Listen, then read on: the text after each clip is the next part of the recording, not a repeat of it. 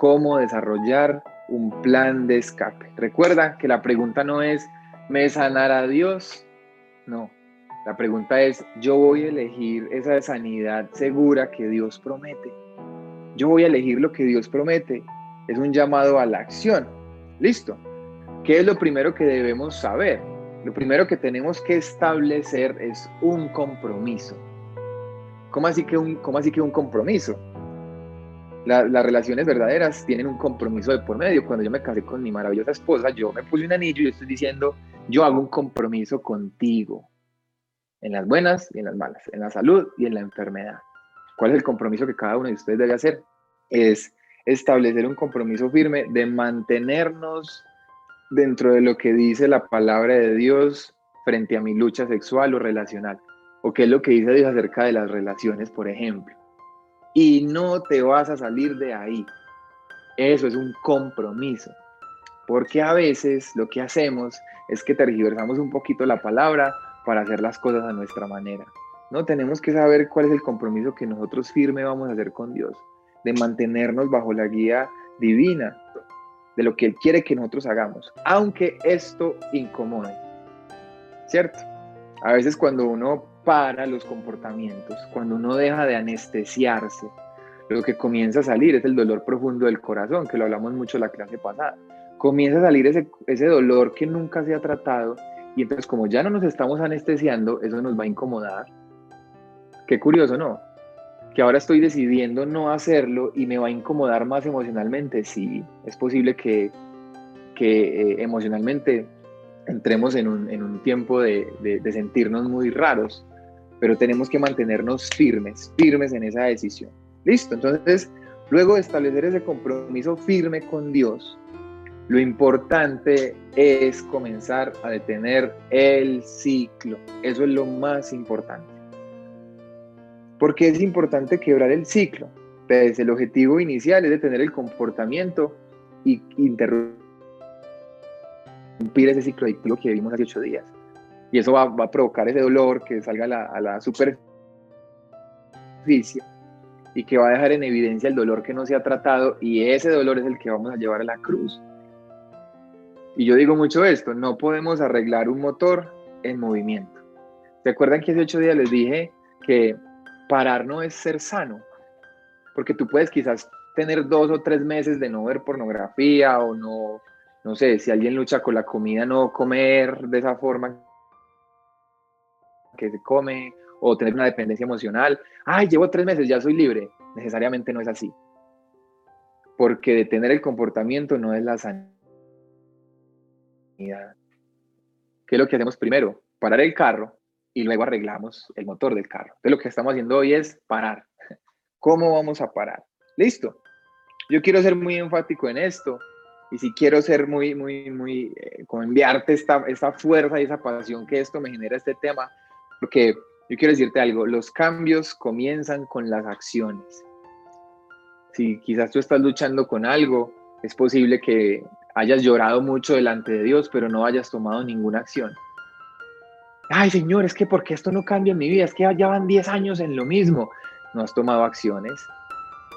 Y quiero decirte esto, la sanidad no ocurre cuando esperamos pasivamente. Quiere que crezcamos en carácter y en decisiones y en firmeza. Él quiere que seamos comprometidos. Y en medio de todo este proceso que yo tuve de restauración, yo me di cuenta que eso era lo que pasaba conmigo, que yo no me comprometía. Y que por más de 10 años estuve luchando con todo este tema de la pornografía y aún siendo cristiano, yo decía, Señor, ¿cuándo será que me vas a sacar? Pero yo no quería tomar acción me estaba engañando a mí mismo, esperando que Dios lo hiciera todo por mí. Y en medio de todo este proceso me encontré con un contenido que los quiero leer textualmente, que literal, cuando yo lo, leí sentí como si me hubieran pegado una cachetada a mi orgullo y a mi soberbia y a mi engaño de hacerme creer que, yo, que, sin hacer nada yo podía salir. Se los quiero leer textualmente. Mire lo que dice Andrew Comes, que una persona que ayuda a muchas personas con el tema de adicciones. Mire lo que dice. Somos necios, creo que lo, lo vamos a ver. Somos necios. Vamos a leerlo despacio. Cuando esperamos pasivamente el agua viva sin abrir la canilla de nuestras voluntades. Somos necios cuando esperamos pasivamente el agua viva sin abrir las canillas de nuestras voluntades. Permitir que Jesús obre en nosotros significa que necesitamos dejarlo a Él tratar con la terquedad por la cual destronamos a Dios y tomamos su trono insistiendo a hacer las cosas a nuestro modo. Necesitamos escoger hacer las cosas a su manera. Entonces, cuando escogemos hacer las cosas a la manera de Dios, Él, al ver que nosotros somos serios en las decisiones que estamos tomando, felizmente nos complacerá con abundante poder divino. Wow, yo cuando leí eso, yo, yo dije, wow, perdón Dios, qué necio he sido esperando que alguien lo haga por mí, esperando que, simplemente tú me sanes y ya. Perdón porque no he activado yo la voluntad para que tú me ayudes a salir de esto. Y empecé a entender por qué no había salido. Porque quería estar en el ciclo y no quería tomar decisiones. Entonces, nuestros estilos de vida tienen que cambiar. Y voy a comenzar a decirte una serie de, de situaciones, una serie de acciones que quizás te van a confrontar mucho porque a lo mejor van a incomodarte y quizás vas a hacer pensar, ese Cristian sí es exagerado, ok. Son algunas de las cosas que quizás tienes que hacer si realmente quieres vivir el propósito completo de Dios para tu vida. Él te ama, Él te, te bendice, vas a ser salvo, porque es por fe. Pero lamentablemente muchos jóvenes que no toman decisiones, me ha tocado hablar con muchos de ellos, están estancados en sus vidas ministeriales, en sus propósitos, en sus relaciones, porque no abren la canilla de sus voluntades esperando que Dios haga todo por ellos. Entonces te voy a lanzar algunas cosas que quizás te van a retar y es tu decisión tomar la decisión correcta, ¿cierto? Entonces, ¿qué tenemos que hacer? Desarrollar un nuevo estilo de vida. Algunas cosas que debemos hacer viviendo, viviendo dentro de la guía divina. Debemos tener claridad sobre lo que Dios habla en la sexualidad, si luchas con un tema sexual. Debemos tener claridad sobre sobre lo que Dios habla en su palabra sobre las relaciones, no las cosas que este mundo dice que debemos hacer. Eso tiene que ser claro. Por ejemplo, la sexualidad se da dentro del marco de, la heterosexualidad. El matrimonio, ¿cierto? Entre un hombre y una mujer. Esto implica también el tema de las fantasías, que a veces uno empieza como a jugar un poquito de aquí para allá. No, ¿qué dice Dios? Lo segundo, vamos a hablar al final más de esto. Lo segundo es que tenemos que rendir cuentas, o sea que debemos establecer relaciones donde intencionalmente yo rinda cuentas. A veces no rendimos cuentas porque nos estamos engañando. Nada, esto no es tan importante para contarlo y no estamos siendo vulnerables. Y tenemos que ser vulnerables, tenemos que rendir cuentas todo el tiempo para evitar la trampa de decir, yo lo puedo hacer por mí mismo. Necesitamos a otros. Otra cosa que tenemos que hacer es estar atentos cuando uno lleva un tiempo de sobriedad, porque entonces cuando uno lleva dos meses uno dice es demasiado fácil, ya soy libre. Y ahí es donde empezamos a abrir puertas, a no ser vulnerables, a no rendir cuentas y volvemos a caer. Otra cosa es que tenemos que identificar esas situaciones que nos hacen estar vulnerables. Tenemos que identificar los disparadores, una, una tarea que dejamos hace ocho días. Situaciones que nos hacen estar en riesgo, y ser radicales con ellas, tenemos que ser radicales con los disparadores. Hey, si hablar con esa persona es un disparador emocional para ti, muy linda, muy bonito, muy hermoso, pero tienes que arrancarlo de tu vida. Eso se trata de tu vida, se trata de tu llamado, se trata de tu propósito. Ya se estamos dando vueltas en lo mismo. Listo. Entonces, Chicos, chicas, muchas decisiones deberán ser radicales. Muchas decisiones deberán ser radicales. ¿Cómo sé qué decisiones debo tomar y qué tan radical debo ser? Bueno, Cris, ¿qué tan radical debo ser con mi vida? Ok, examina tu vida. Examínate, examina el día a día, examina tus rutinas. Hay detalles en tu vida que quizás están promoviendo la adicción. Mire, el corazón es tan engañoso que uno sin darse cuenta va, haciendo cosas intencionales, pero en el subconsciente para caer. Entonces no, descansa lo suficiente, eh, hace que, que, las cosas se hagan de tal manera para que termine haciendo tal cosa. Los detalles de nuestras vidas, el no dormir temprano, el acostarnos tarde, o sea, detalles tan pequeños van promoviendo que yo me vaya metiendo en un ciclo adictivo. Examina tu vida para que te des cuenta en qué cosas tienes que ser radical, ¿cierto? Entonces, como lo he dicho, examinar la vida cuidadosamente, identificar los lugares, los disparadores que activan ese ciclo. Entonces, si uno hace la tarea que hicimos hace ocho días de describir el ciclo poco a poco, uno se va dando, dando cuenta que hay cosas en la vida de uno que lo llevan al comportamiento incorrecto. Además, muchos de esos detalles, como lo dije ahorita, fueron provocados intencionalmente para llevarnos a pecar. Mire esto, qué, qué duro lo que voy a decir. En parte, usted quiere ser libre, pero en parte, su corazón engañoso va a querer llevarlo o dirigirlo a lugares peligrosos. Estoy diciendo la verdad. Así era conmigo. Yo lloraba, yo clamaba, yo quiero salir, pero en parte yo hacía cosas que me iban llevando. No me conecto temprano a la clase, no confieso lo suficiente en el grupo de transparencia, o sea, cositas que yo sé que me van a, a incomodar. Mira, necesitas ser crudamente honesto, brutalmente honesto contigo mismo. Porque, porque tu corazón querrá engañarte y negar la verdad. Entonces necesitamos ser radicales de muchas maneras, listo, para vencer una adicción, de muchas maneras. Ajustar las finanzas, cambiar las rutinas, cambiar de empleo, pasarse de barrio. Quizás algunos hábitos tendrán que cambiarse. ¿Cuál es la idea? Tener pocas amenazas. Hagas estas preguntas. ¿Cuáles, ¿Cuáles son esos factores estresantes que me incitan? ¿Cómo, ¿Cómo se cree que merece una recompensa? ¿O qué métodos ha usado para salir que no le han funcionado? Ah, estoy tentado, pero no, yo no voy a llamar a mi líder, yo voy a orar, yo voy a orar y ya oré, pero yo voy a orar y, sigo ahorita con la, con la, yo me salto el pedacito de la parte de, la eh, temporada que estoy viendo, de la serie, que está muy mostrona,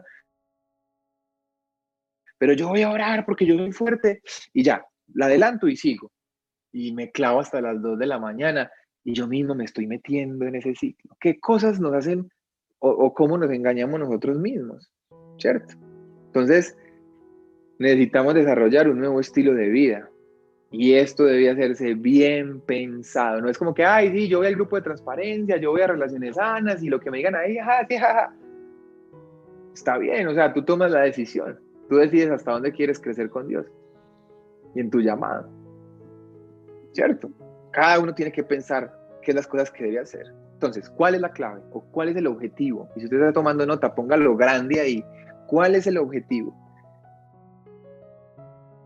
Tratar de enfrentar lo menos posible los disparadores. Ese es el objetivo. Tu vida tiene que cambiar para evitar los disparadores, para no entrar en el ciclo. O sea, ni siquiera para cuando esté adentro salir. No, no, no, ni siquiera entrar. ¿Qué oraba Dios? Cuando estaba con sus discípulos. Señor, lloro para que no entren en tentación, cuando la tentación ni siquiera todavía viene siendo pecado. Estoy tentado, ¿cierto? Pero Él está diciendo antes, antes de eso, que no entren en tentación. Entonces, eh, debemos tomar decisiones radicales, identificar nuestras situaciones de alto riesgo y permanecer lejos de ellas sin excusas es fundamental y no negociable. Entonces, algunas actividades que aquí se les voy a decir algunas actividades que ustedes deben hacer. Debo leer algunas actividades. Por ejemplo, deshacerse de algunos canales de televisión, es una actividad que usted debe hacer. Cancelar totalmente el servicio de internet. Mira, yo me quedé sin internet como tres meses. Yo llegué a mi casa y yo no sabía qué hacer. Pero yo dije, aquí me voy con toda, yo quiero ser libre de esto, y tengo que ser radical, lo voy a hacer, por más que me digan, ay, tan radicaloide, me importaba nada. Yo estaba buscando la restauración de mi alma y sabía que tenía que empezar a ser radical. Y moché el internet y no me importó. Eliminar el video, eliminar las suscripciones de, de Netflix, de Prime, de todas esas cosas que quizás lo llevan a eso, encontrar un trabajo nuevo y menos estresante Mire esta que de pronto es la que más le va a uh, retorcer. Eliminar las redes sociales. No, Cristian, no pongas esa, por favor. Es que las redes sociales. Eliminar las redes sociales. Esto no es para vanagloria, Dios sabe que lo digo con mucha humildad. Yo estuve más o menos cuatro años sin redes sociales. Cristian, ¿y sobreviviste? Sí, me casé y todo y ahora voy a tener un hijo. no necesitas las redes sociales, te lo digo en serio que no. Ahora, ¿qué pesa más? ¿Tu llamado, tu propósito, tu sanidad o las redes sociales? ¿O la cantidad de seguidores que tienes? ¿O el proyecto que iniciaste en TikTok? No, no importa nada de eso, es por tu vida. Tienes que ser radical.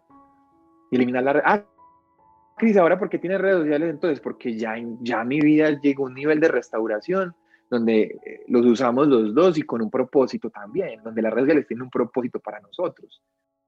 Ahí he alcanzado un nivel de restauración que han pasado casi ya 7, 8 años de la última vez que caí, que yo ya digo, ok, yo tengo la madurez, pero obviamente tengo que estarme cuidando, ¿cierto? Pero eliminar las redes sociales, si las redes sociales son un disparador. Puedes decirte, no, es un disparador para mí, nada. Evalúalo, si realmente las tienes que quitar, ¿cierto? No tener televisor en el cuarto o la computadora en el cuarto. Son algunas de las decisiones o de las actividades que tú debes hacer. Entonces, un patrón común es insertarnos repetidamente situaciones de alto riesgo, intentando salir por nuestra fuerza de voluntad, como si pudiéramos confiar en nosotros, como si pudiéramos confiar en nuestra fuerza de voluntad. Tenemos que alejarnos de esas cosas, ¿cierto? Identificar las situaciones y estar lejos de ellas. Mira esto, somos responsables de nuestro comportamiento, que es lo que dice Primera de Corintios 13, que no tenemos una tentación que no podamos soportar. Ahí la tienen creo que en pantalla. No tenemos una, una tentación que nosotros no podamos soportar. Sí la podemos soportar. Entonces no diga que, esto es tan difícil. Rápidamente le cuento una historia. Digamos que usted se imagina a la persona más, wow, wow, qué, hombre o qué mujer, y, y de casualidad comienza a hablar con esa persona, y digamos que eres soltero, soltera, y no te resistes. Qué belleza, es perfecto su cuerpo, cómo habla, su aroma, y ay, no me puedo resistir. Y entonces esa persona te dice que vayan a un lugar más privado, se toman un cafecito, un tinto, algo, y están a punto de tener una relación sexual y tú dices que yo no me aguanto, es que es demasiada la tentación. Y esa persona te dice, ok, vamos a tener relación sexual y vamos a disfrutar mucho. Esto va a ser guau, pero quiero decirte algo antes usemos este condón porque yo soy portador del VIH-Sida. ¿Qué harías? ¿Estarías con esa persona o no? Yo creo que saldrías corriendo, ¿cierto? O sea que sí tienes fuerza de voluntad para salir corriendo. O sea que la tentación no te venció. Es como si te dijeran que te montaras a un avión que tiene el 10% de probabilidades de fallar. ¿Te montarías? Seguro que no. Sí tenemos la capacidad, porque Dios dice en su palabra que no tenemos la tentación que no podamos superar. O sea que si cedemos es porque intencionalmente lo queremos hacer. Tenemos que evaluar nuestras vidas, ¿cierto? Ahora, eso también es una batalla espiritual por nuestra alma. Nuestra alma está en juego y el enemigo sabe que tenemos una sed y el enemigo nos ofrece otras cosas. Y como el enemigo sabe que somos una sed, entonces él empieza a ofrecernos estas cosas y está aprovechando eso para quebrantar nuestras vidas. Por eso necesitamos el poder del Espíritu Santo. Armas espirituales para salir de esta situación, aparte de las acciones que tenemos que tomar. Tenemos que combatir esto por muchos, por muchos frentes. Listo, entonces vamos a repasar. Tenemos que tener un nuevo estilo de vida, ¿cierto? Entonces, son las acciones que yo constantemente debo hacer. Cambiar mi vida. Si hay cosas en mi vida que me llevan a pecar, algo tiene que cambiar por más radical que parezca. Listo. Entonces debemos planificar esta batalla porque es una batalla consecuentemente, ¿cierto? Así como un ejército va a la guerra, literal, usted le toca pintarse y empezar a estructurar cómo va a ser para, para, para enfrentar esta batalla, vencer su enemigo.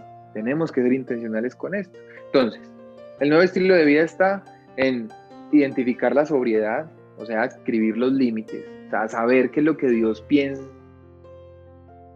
de lo que, con lo que usted está luchando. Lo segundo es relaciones, que lo habíamos hablado ahorita, relaciones en las cuales usted rinda cuentas. ¿Para qué son los grupos de transparencia? No para escuchar los pecados de los otros. es para que usted rinda cuentas. Y es importante que la rinda ahí en el grupo de transparencia. Porque a veces queremos, no, yo hablo con el líder aparte. Eso hace parte de la vergüenza que se tiene que romper, de la perfección. No, no quiero que vean que, el, que yo estoy luchando con esto. Tienes que romper con eso. Ah, es que, es que esta persona me conoce o el otro eh, tal cosa o esta persona tiene influencia para que yo haga tal cosa en la iglesia. No, donde sepa que yo estoy luchando con esto, eso es vergüenza que tiene que romper, tenemos que ser vulnerables. Y en esos grupos de transparencia es para eso justamente. Otra cosa que debemos hacer en nuestro estilo de vida constantemente es confesarse, confesar las caídas. Confiese cada caída, van a ver quizás. Yo tuve un par de caídas después de que tomé decisiones radicales y yo tenía que confesarlas. Y me daba muy duro porque ya llevaba cierto tiempo y era como que otra vez volver a empezar, pero no es volver a empezar, ya llevaba mucho camino adelantado. Solo que el plan no me funcionó. Algo del plan no lo hice bien y ya lo vamos a ver. Y esto es muy importante. Cuídese a sí mismo. Tenemos que desarrollar pasos específicos y concretos para cuidarnos a nosotros mismos. Hay un acrónimo que usan los alcohólicos anónimos, que me gustó mucho, y es HESC, que es evite, así le dicen, evite estar hambriento, enojado, solitario y cansado. Esas cosas son disparadores. Cuando yo tengo hambre, ay, ahí me empieza a dar como una rabiecita. Yo sé que ustedes son más santos y no les pasan esas cosas, pero a mí sí. cuando estoy cansado, cuando yo no descanso bien en la noche, el otro día yo me siento apagado y, y reacciono feo más rápido. Tenemos que cuidarnos a nosotros mismos, cuidarnos de estar solos, la soledad es un disparador. Cuando sientas que esa soledad, hay una soledad buena que me conecta con Dios y que la necesito por momentos. Pero cuando yo estoy empezando a sentir que estoy solo y esa soledad se empieza como a volver abrumadora y me hacen pensar cosas, cuidado, evita estar así, evita estar enojado, evita estar hambriento, evita estar cansado. Y por último, cuando usted se encuentre en una situación de riesgo, yo lo que estoy hablando es cómo mantenernos alejados de los disparadores, pero inevitablemente algunas veces van a llegar. Entonces, cuando usted se siente en una, en una situación de riesgo, usted tiene que desarrollar un plan de escape. Escriba grande, un plan de escape que es la forma en cómo vamos a evitar caer otra vez. Es como, como las, las auxiliares de vuelo. Ellas practican en tierra, dentro del avión, todas las emergencias. Se vomitó el niño, alguien jaló el no sé qué, alguien abrió la puerta de seguridad, todas las cosas. Y no sé si a usted le ha pasado que cuando está en un vuelo y algo pasa, uno es como todo asustado, ay no, no vamos a caer. Y parece que algo está pasando muy delicado y, las azafatas son súper tranquilas. Porque ya saben qué tienen que hacer. Así tiene que ser para nosotros. Cuando usted se encuentre activado, cuando se siente, cuando sienta que algo arrancó, algo que algo lo está tentando, usted ya sabe qué tiene que hacer. Para eso, para eso creamos un plan de escape. Pero antes usted no sabía qué hacer. Entonces por eso se dejaba llevar. Ahora vas a desarrollar un plan de escape, algo que te lo vas a memorizar. Mira, yo ya no tengo que leerlo, porque eso ya está tan dentro de mí que cuando yo siento que estoy tentado, cuando yo siento que algo se está disparando, casi que involuntariamente mm, ya sé qué tengo que hacer. Y lo hago, y se ha vuelto parte de mi estilo de vida. Y también lo practico y lo practico. Entonces, ¿qué es lo que vamos a hacer para desarrollar el plan de escape? Lo primero, tienes que conocer tu ciclo. O sea, tienes que escuchar la clase pasada si no la escuchaste bien o estabas haciendo la comida o, haciendo otra cosa y no prestaste atención y debes desarrollar tu ciclo, conocer tus disparadores, conocer tus factores estresantes, ¿cierto? El ocio, la soledad, el rechazo, los disparadores que tú identifiques, ¿cierto? Eh, por ejemplo, una pelea con, con tu cónyuge, una pelea con tu novio, con tu novia, que tú sabes que ese enojo te hace meter en un ciclo.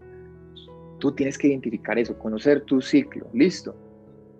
Descubrir los pensamientos engañosos. Quizás una persona que lucha con la masturbación puede decir, ah, como no estoy viendo pornografía y tampoco tengo imágenes sexuales, entonces me voy a masturbar.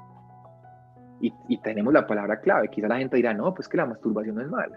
Ok, vamos a hablar un poquito del tema de la masturbación. Igual eh, creo que en otra hablamos más de eso. Pero quiero decirte simplemente algo. No midas, no midas tus acciones por las emociones que te causan en ese momento, sino por las consecuencias o los sentimientos que tienes después. Porque mucha gente dirá, no, pues que la masturbación es mala. ¿Cómo te sientes después de terminar? La palabra dice que todo lo que debemos hacer agrada al Señor, que todo adore a Dios.